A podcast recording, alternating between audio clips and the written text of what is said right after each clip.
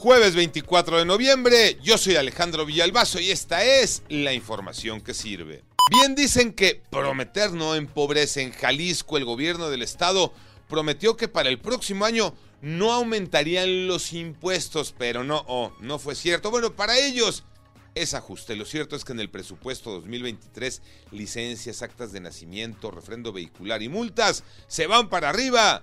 Martín Beltrán. El paquete económico 2023 del gobierno de Jalisco, si bien no considera nuevos impuestos, tiene incrementos en los actuales, que van desde el aumento en licencias para automovilistas, también para los motociclistas, pero sobre todo aumento en el impuesto sobre eh, la nómina. Las protestas de motociclistas lograron su objetivo, Iñaki Manero. Gracias, Alex. En dos días el gobierno capitalino se echó para atrás. Detuvo las modificaciones al reglamento de tránsito para las motocicletas que entrarían en vigor el primero de diciembre. Con esto, las motos de menos de 600 centímetros cúbicos sí podrán circular en vías rápidas. Manolo Hernández, de volada.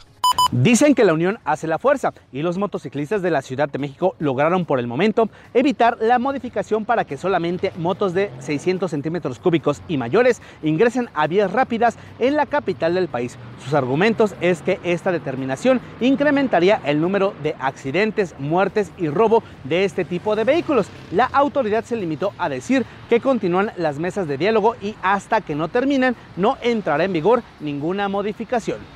México se queda sin juego de la NFL para el 2023. Tocayo Cervantes. Así es, Tocayo. Muy mala noticia para todos los aficionados del deporte de los emparrillados en nuestro país, porque la NFL no vendrá para el próximo año. No tendremos juego de fútbol americano de la NFL en el 2023. La causa, la situación, es que el Estadio Azteca será remodelado, pensando ya en el Mundial del 2026. Por lo pronto, hoy es Día de Acción de Gracias en los Estados Unidos y los aficionados pueden disfrutar de tres partidos en el arranque de la semana 12.